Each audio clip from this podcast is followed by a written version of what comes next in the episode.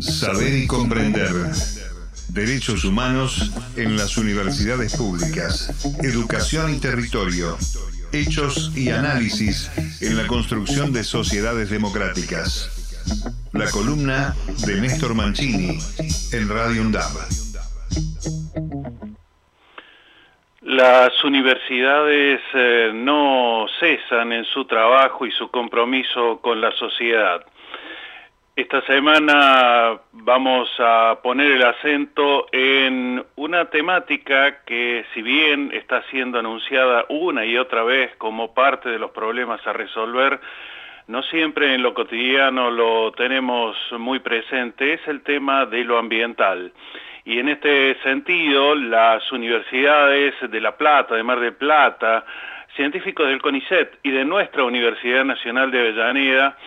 vienen eh, trabajando e investigando lo que tiene que ver con la presencia de hidrocarburos y metales en diferentes reservas ecológicas del área metropolitana de Buenos Aires. Puntualmente nos referimos al Parque Ecoárea de Avellaneda, la, reserva, la Reserva Ecológica, Lago Lugano y también las Costanera Sur y Costanera Norte.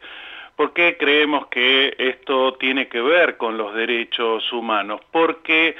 muchas veces, y tal vez en eso cabe hacer alguna revisión, se hace insistencia en memoria, verdad y justicia, que son tan necesarias aún en estos tiempos. Pero ya lo marcan tantos instrumentos internacionales que los derechos económicos, sociales y culturales, y particularmente los ligados a lo ambiental, son parte de nuestra vida, de la vida de cada sujeto. Por eso es que estas universidades vienen monitoreando la presencia de contaminantes, de metales como el plomo, el mercurio, diferentes hidrocarburos que derivan de la combustión, que si bien eh, no es nuevo como problema, es cierto que cada vez nos ponen más en alerta y las universidades en ese marco trabajan por de pronto no para crear pánico, sino para poder dar cuenta de que esto también forma parte de nuestra responsabilidad como ciudadanos, como ciudadanas,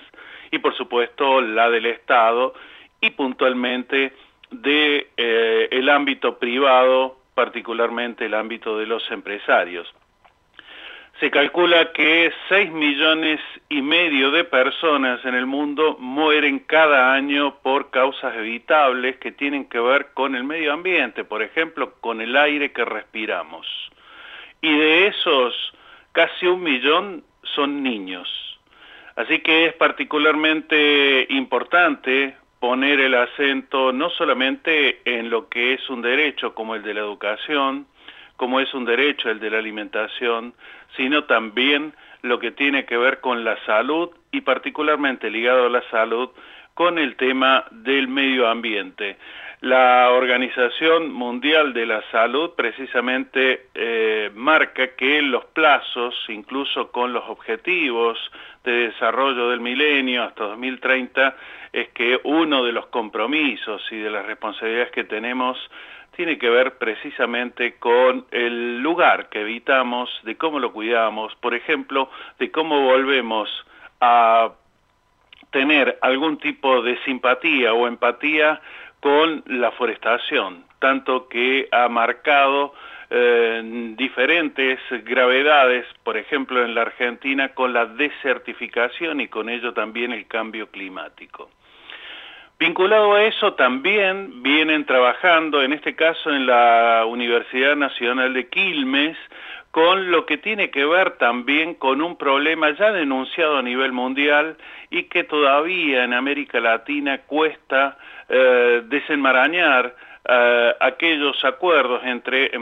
empresarios vinculados a la agroindustria y eh, algunos gobiernos en torno al uso del glifosato, ya bastante prohibido en Europa y que en América Latina produce para quienes tienen grandes extensiones de tierra, por supuesto, mejores rindes y con ello mejor rédito económico. Pero eh, en la Universidad Nacional de Quilmes están trabajando con lo que tiene que ver con microorganismos naturales que se encuentran precisamente en el ambiente para eliminar el glifosato, no solamente del agua,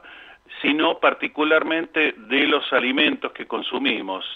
para decir algo, esa ensalada rica que eh, tratamos de compartir en una mesa, la lechuga, el tomate y eh, todos esos insumos que compramos en eh, la verdulería de más cercana, tienen que ver con un alto grado de uso de pesticidas para lograr esos mejores rindes. Por supuesto, en desmedro de lo que tiene que ver con la salud humana. Por eso, en clave de derechos, entonces también las universidades asumen esa responsabilidad y están avanzando en poder detectar y poder reproducir a nivel masivo esta técnica natural que elimine gran parte del glifosato que se encuentra en los alimentos, también en el suelo, y que por supuesto permita una sustentabilidad no solamente ambiental, sino también económica y podamos transformar ese modo de pensar que tenemos en nuestra sociedad, particularmente un modo de pensar ligado al mercantilismo y al uso excesivo a favor de intereses que son de pequeñas corporaciones y en perjuicio de la mayoría de los que habitamos las sociedades. Un punto especial esta semana tiene que ver con la denuncia que eh, han realizado no solamente el Consejo Interuniversitario Nacional, sino particularmente eh, la Universidad Nacional de San Martín, que ha sido objeto no solamente de amenazas, sino de distintas pintadas, al igual que eh, uno de los institutos de formación docente que posee también el partido de San Martín. Eh, grave en estos tiempos que estamos, por supuesto, en procesos electorales y donde en nombre de algunas de las propuestas que circulan eh, se intenta no solamente amenazar lo que es la educación pública, sino también toda la construcción que al menos, como solemos decir, desde aquel Domingo Faustino Sarmiento para acá se fue consolidando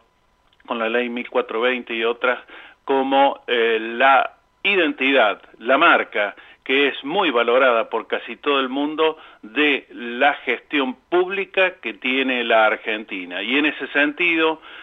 no solamente los rectores eh, lo afirmaron rotundamente en la reunión que tuvieron en Rosario hace poco más de un mes, sino hace pocos días en la Universidad Nacional de San Luis, que la educación pública es uno de los pilares en los que se sostiene la identidad de nuestra nación. Por eso creemos que más derechos tienen que ver con más democracia en estos 40 años que estamos conmemorando en la República Argentina. Saber y comprender. Derechos humanos en las universidades públicas. Educación y territorio. Hechos y análisis en la construcción de sociedades democráticas.